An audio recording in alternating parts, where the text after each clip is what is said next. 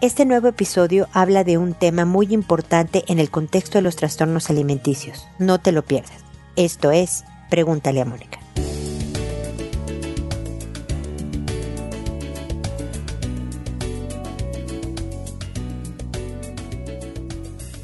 Bienvenidos una vez más a Pregúntale a Mónica. Soy Mónica Bulnes de Lara. Como siempre, feliz de encontrarme con ustedes todavía sin un buen micrófono, pero espero que este esté funcionando un poco mejor. Como siempre, les agradezco su preferencia, los comentarios que han hecho en Spotify. No saben cómo apoyan, bueno, o en cualquier plataforma donde escuchen los podcasts. Eso apoya mi trabajo, eso promueve mi labor, así que muchísimas gracias por el esfuerzo y por su tiempo de, de hacer ese tipo de, de acciones. Saben que estoy en redes sociales, en, en, Instagram, en Facebook, en X, lo que era Twitter, en Pinterest, en TikTok, todo con videos con frases, con ideas para ayudarnos entre todos a construir una vida mejor. Eso complementa los podcasts, así que les agradeceré también que me sigan por las redes. Y finalmente saben que cualquier comentario, cualquier consulta que me quieran hacer sobre el tema del día de hoy o de los otros de mi especialidad, pueden hacerlo a través de www.preguntaleamónica.com en el botón de envíame tu pregunta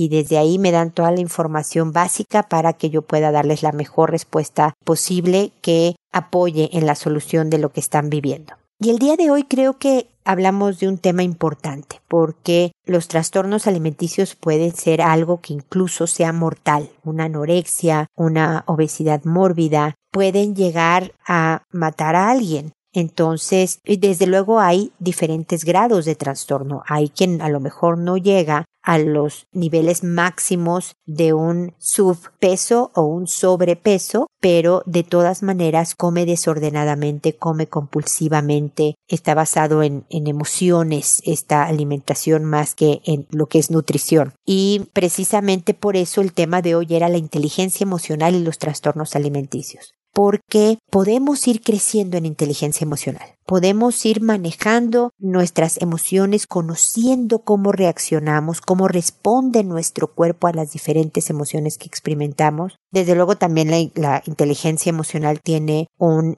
área completa de entender al otro, de las emociones del otro, pero ahora me voy a enfocar en la introspección, en, conocerme y sobre todo el cómo desahogo las emociones, porque parte de la inteligencia emocional es aprenderlas a manejar mejor. Si yo cuando me enojo pego, pues voy a provocarme muchos problemas en la vida, laborales, personales, de cualquier tipo. Entonces debo de aprender no a ignorar la ira o ni siquiera a desecharla de mi vida. Se vale enojarse pero el cómo te enojes es fundamental para tener una buena vida y de ahí reside la inteligencia emocional. Pero si yo cuando me enojo como, cuando me aburro como, cuando estoy triste como, o se me cierra el estómago, hasta perder kilos importantes de peso y provocarme una anemia o una desnutrición importante, estoy manejando mal mis emociones. Entonces, qué importante es asociar siempre. A ver, ¿por qué estoy comiendo ahora?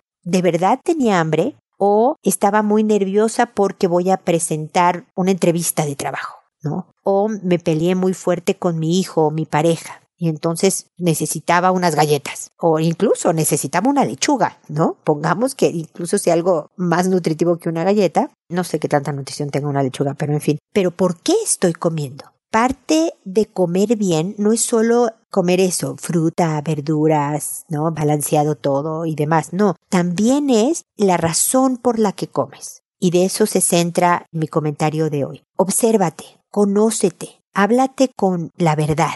Y creo que puedas decir, a ver, si es aburrimiento, y agarré esto para entretenerme para comer, a ver, voy a hacer otra cosa, me voy a ocupar de otra manera para ver si así puedo manejar mejor mi alimentación. Entonces la autoobservación es fundamental para conocernos, aprender cómo manejamos las emociones, trabajar en manejarlas mejor y desde luego asociarlas a la alimentación.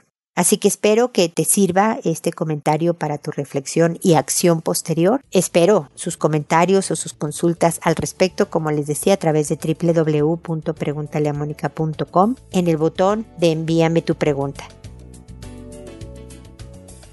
Y bueno, con esto termino el comentario inicial y ahora me dirijo a sus consultas, que en esta ocasión también va a ser solo una, pero igual las reglas son que las contesto por orden de llegada, que a cada uno le cambio el nombre para que sea totalmente anónima, que una vez que publiqué el episodio en donde respondí a esa consulta, le escribo un correo a quien le respondí diciéndole el número de episodio, el título del episodio, el nombre que le inventé y además le agrego el enlace directo al episodio para que lo pueda escuchar cuanto antes lo hago por audio, es decir, por este podcast y no contesto directamente el correo, pues para que mis comentarios le puedan llegar a más gente que se encuentre en una situación similar y pueda aplicar lo que aquí digo en su propia vida. Y también porque creo que contestar por audio, el tono de voz, las palabras que utilizo pueden ser mucho más cercanas y también pues mucho más efectivas para quien me está consultando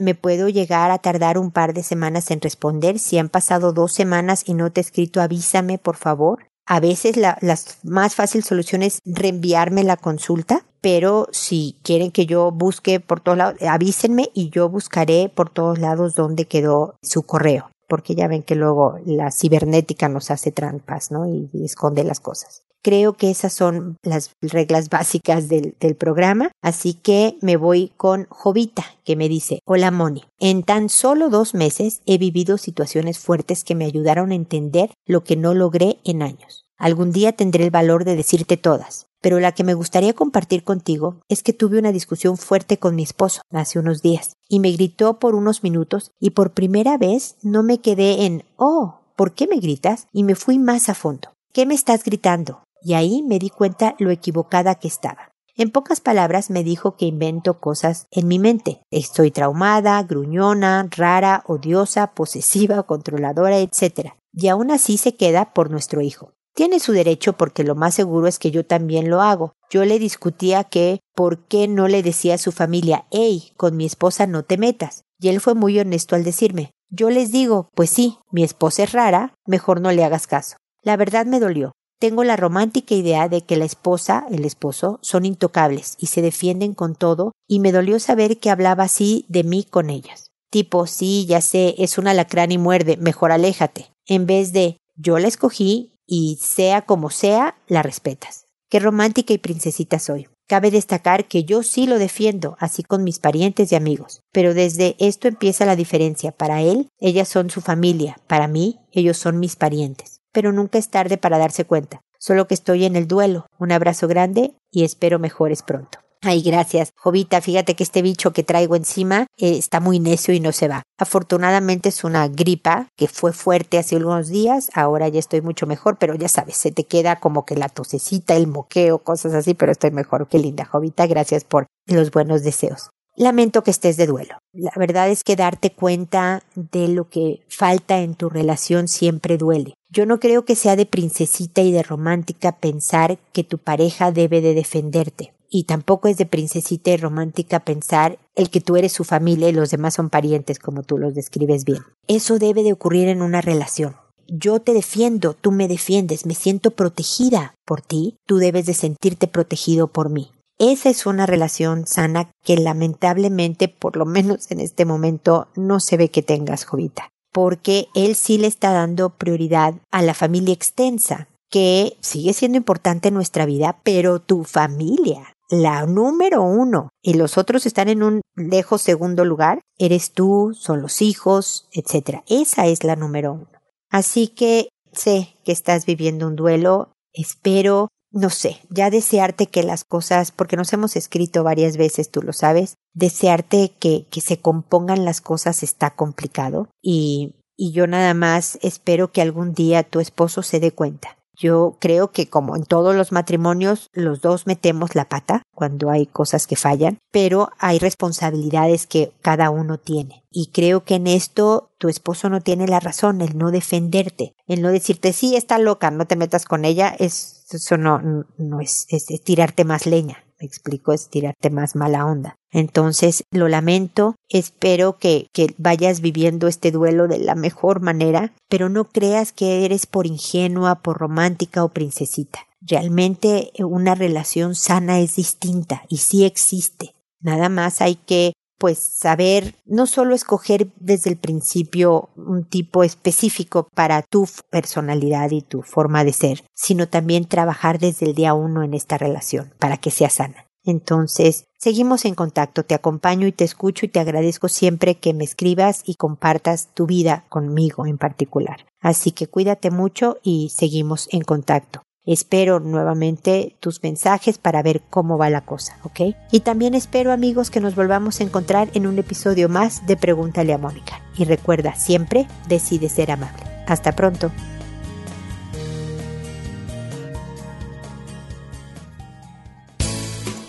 ¿Problemas en tus relaciones? No te preocupes, manda tu caso, juntos encontraremos la solución. www.preguntaleamónica.com Recuerda que tu familia es lo más importante.